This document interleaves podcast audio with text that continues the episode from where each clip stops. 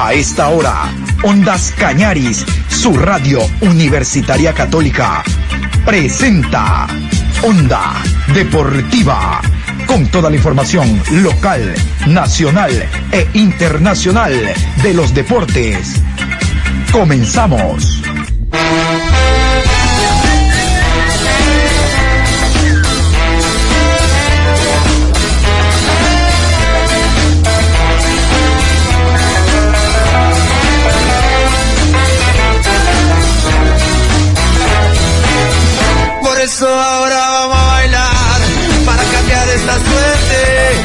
Sabemos gambetear para ausentar la muerte. Vamos a bailar para cambiar esta suerte. Si sabemos gambetear para ausentar la muerte. Hola, buenos días Patricio, ¿cómo está usted? Aquí estamos en este martes, en este martes 12 de octubre, programa 826 a lo largo del día de Onda Deportiva. Vamos a continuar con la temática de la eliminatoria sudamericana rumbo al Mundial de Qatar.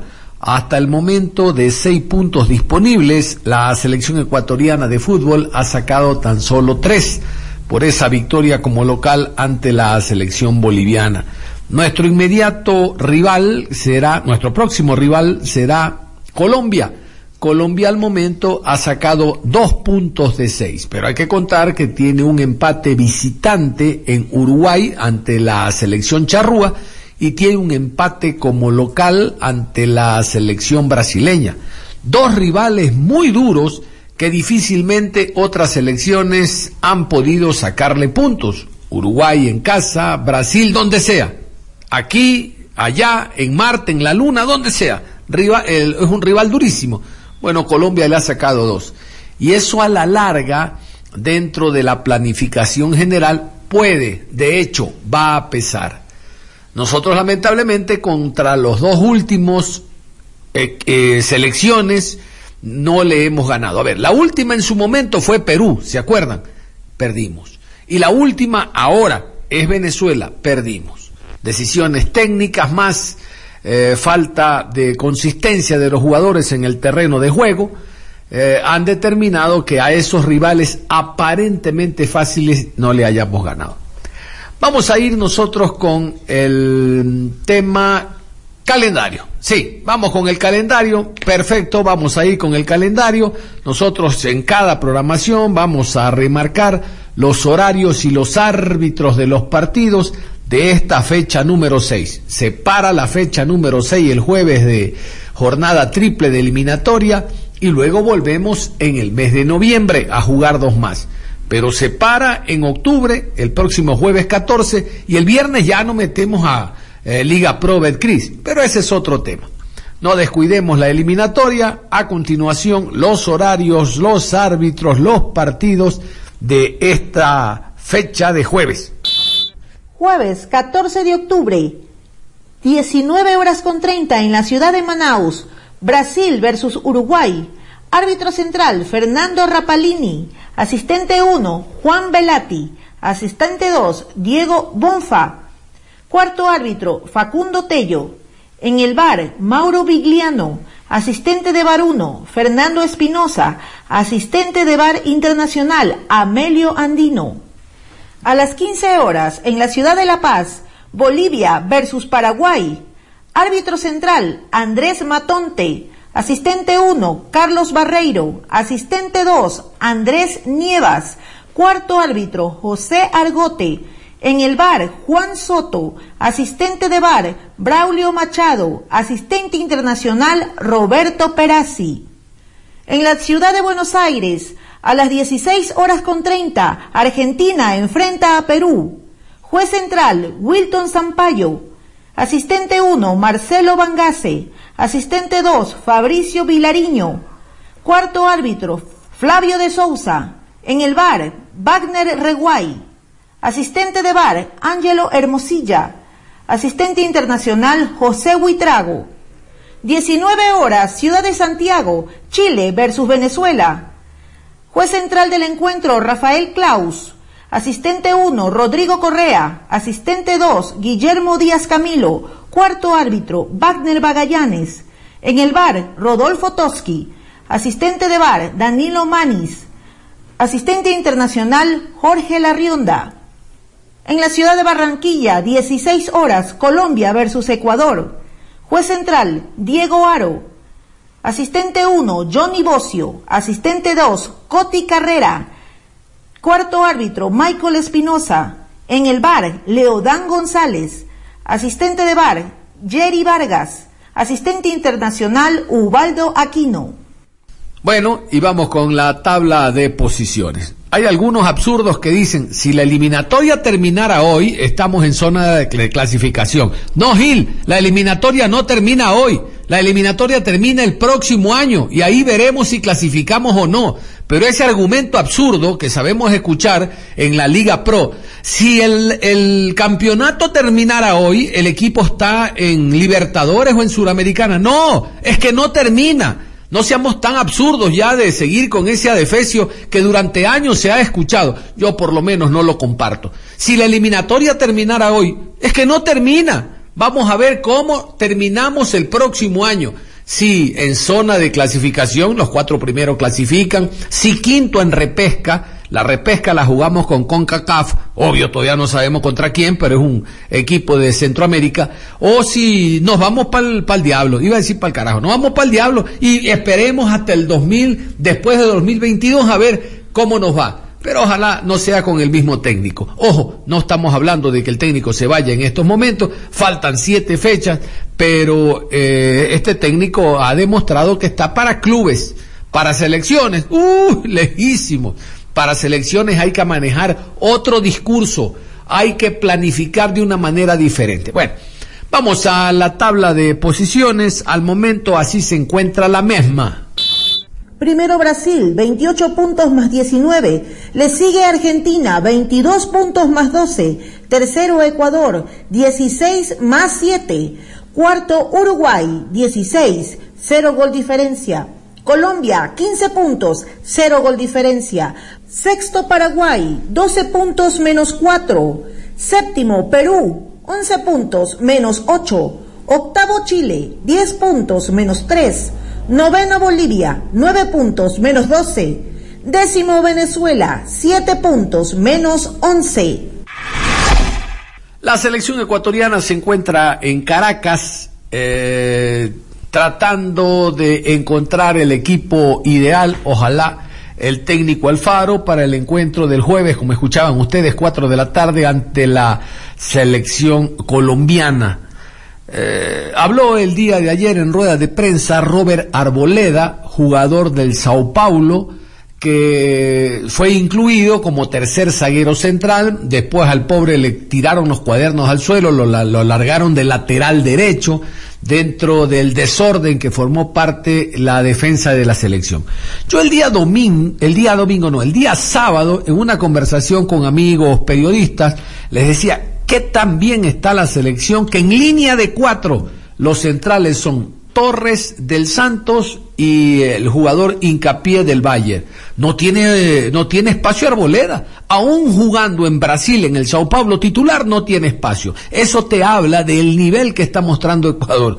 Pero este técnico se encargó de borrar con el codo lo que hizo con la mano. Lo borró totalmente. Lo incluyó Arboleda. No sabemos para qué.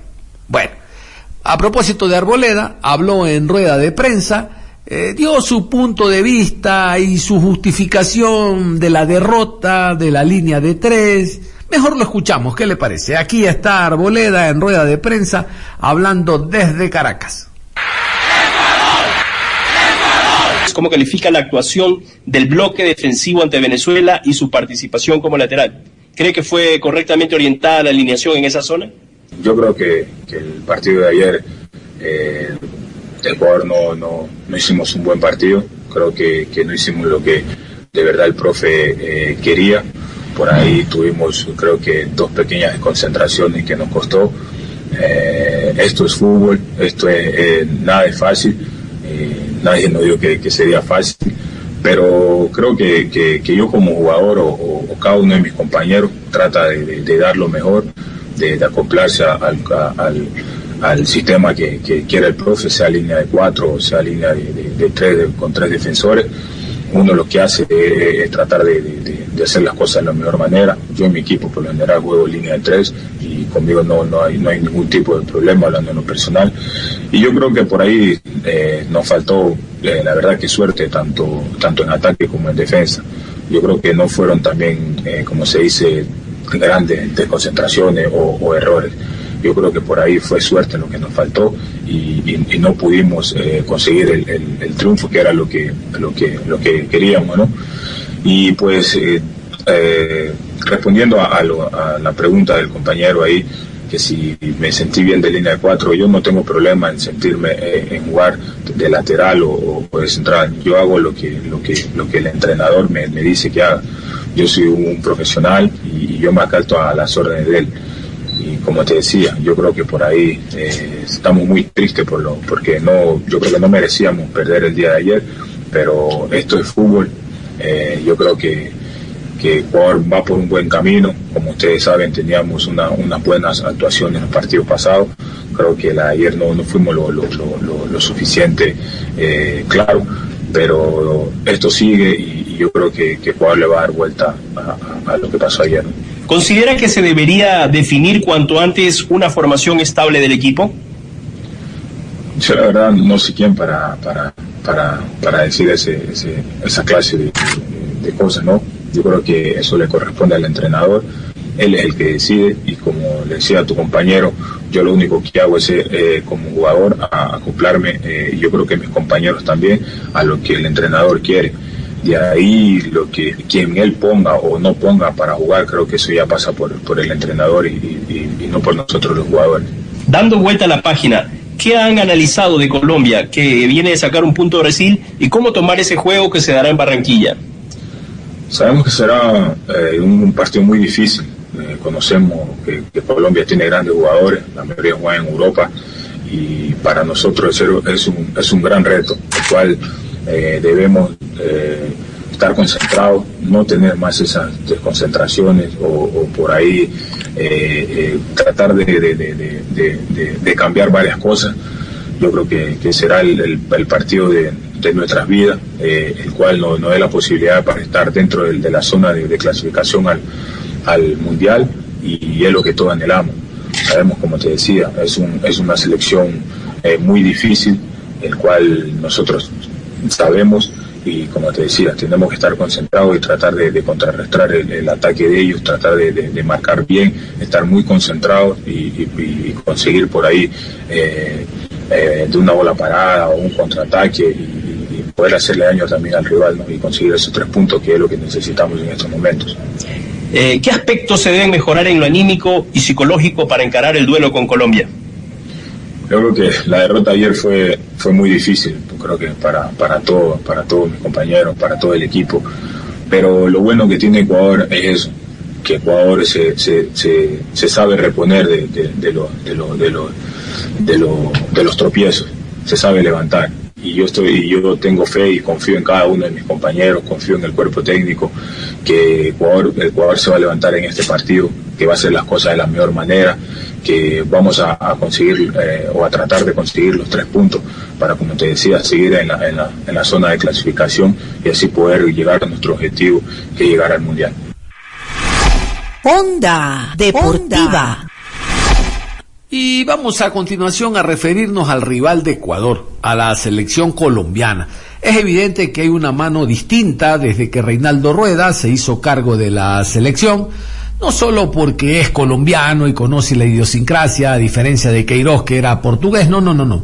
Que Rueda trabajó en su momento en divisiones menores a nivel de selección, a nivel de clubes, ustedes saben, lo último fue campeón de la Copa Libertadores con Atlético Nacional, le ganó a, a Independiente del Valle. Eh, y él conoce a los jugadores, conoce de qué están hechos y obviamente dónde pueden sacar mejor rendimiento. Vean ustedes que en el último partido no estuvo cuadrado, se pensaba que sí, ese iba a ser una, un, lugar de la cancha, una posición, una zona del terreno de juego donde iba a mostrar falencia la selección y para nada. Y enfrentó a Brasil, no a Venezuela.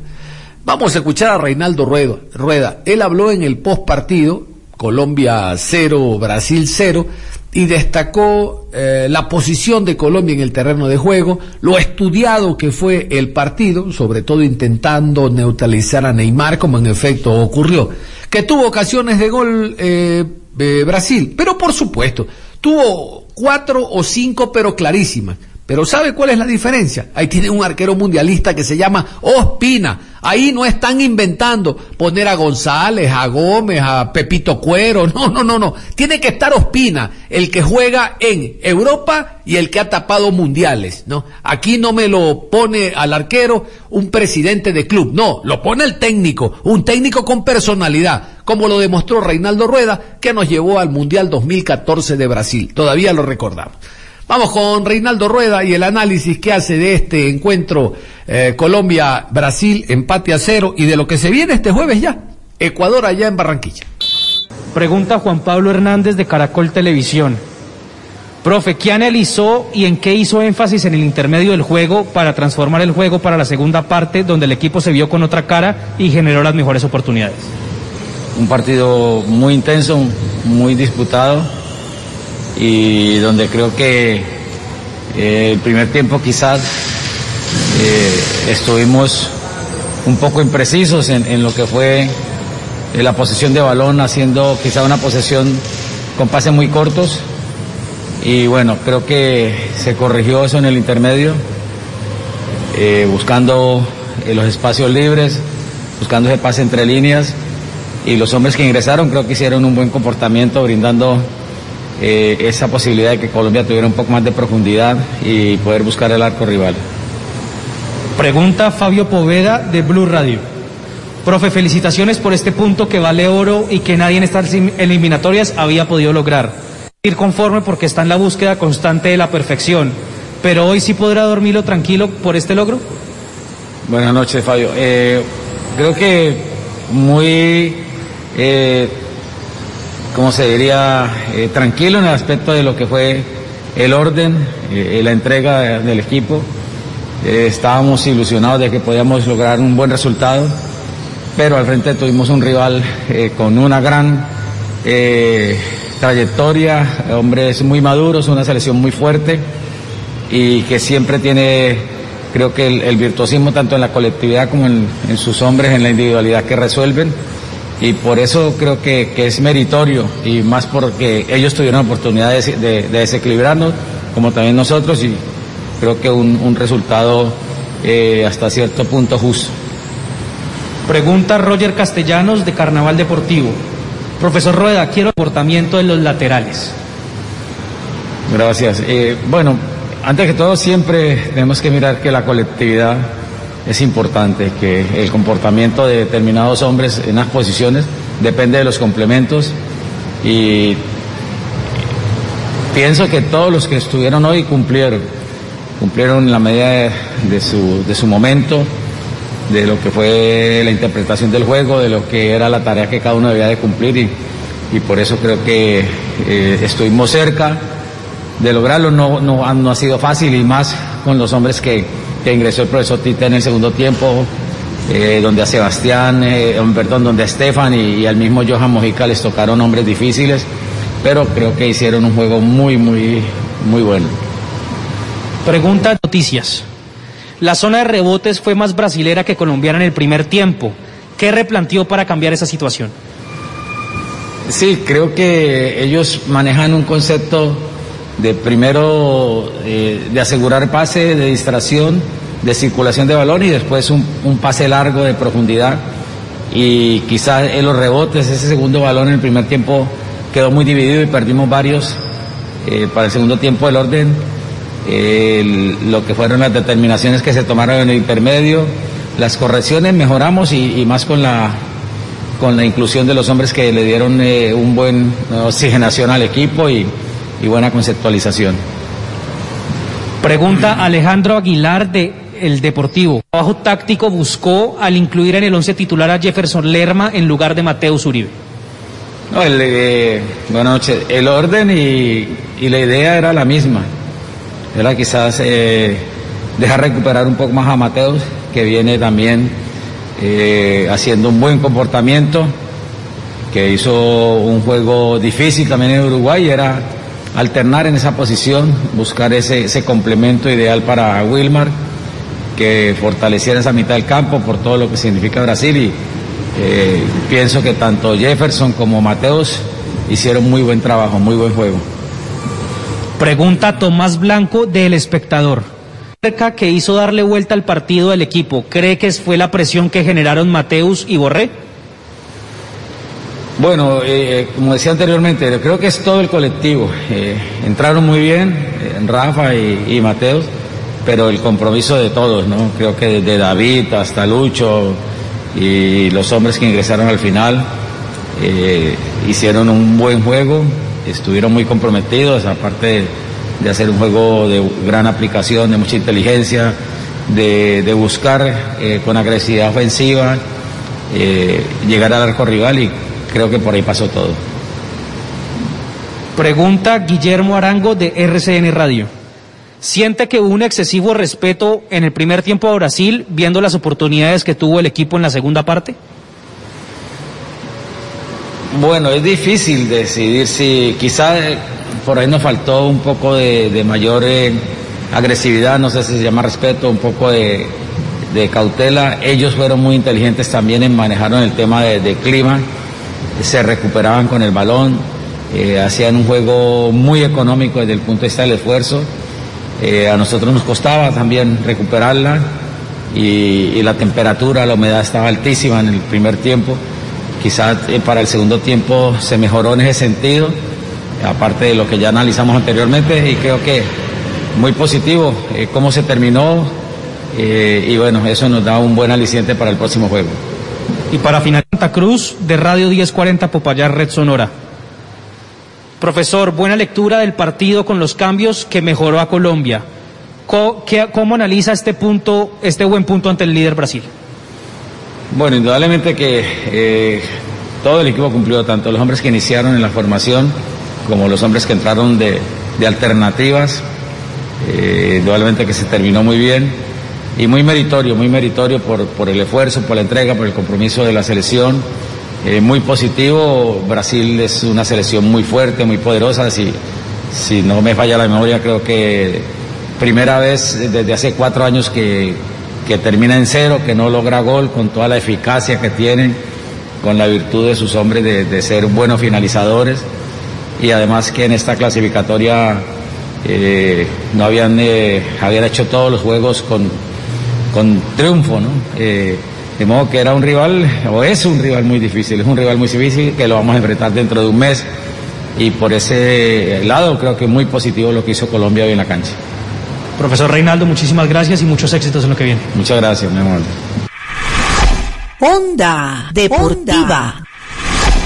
Muy bien, antes de cerrar la programación, invitarlos en el horario de la tarde, después de las 13 horas con 30, Vamos a escuchar a Carlitos Sevilla Dalgo. Carlos Sevilla Dalgo, director técnico que ustedes conocen, dirigió el Deportivo Azogues, tantos equipos a nivel nacional, internacionalmente el Cienciano de Cusco, la selección ecuatoriana de fútbol.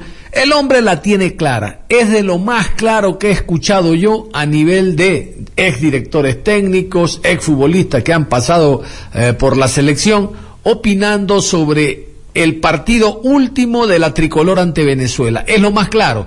Se nota que Sevilla no tiene ningún tipo de compromisos y, analiza de manera clara el momento que vive eh, la tricolor. Reitero, el gran culpable de todo esto tiene un solo nombre, Alfaro, por tratar de inventar eh, esquemas y estrategias cuando la selección todavía no sabe a qué juega. Vamos a cerrar la programación entonces, ya está listo, ahí lo vemos a Juan Pablo Moreno Zambrano, como siempre, con la actitud positiva que le caracteriza, la buena música, los buenos temas que toca hasta la hora meridiana, aquí en Ondas Cañares. Ya saben ustedes, no se cambien, continúen en sintonía de nuestra emisora, porque se viene Juan Pablo Moreno con actitud positiva. Nosotros nos reencontramos en la tarde. Un abrazo. A continuación. Para ahuyentar la muerte.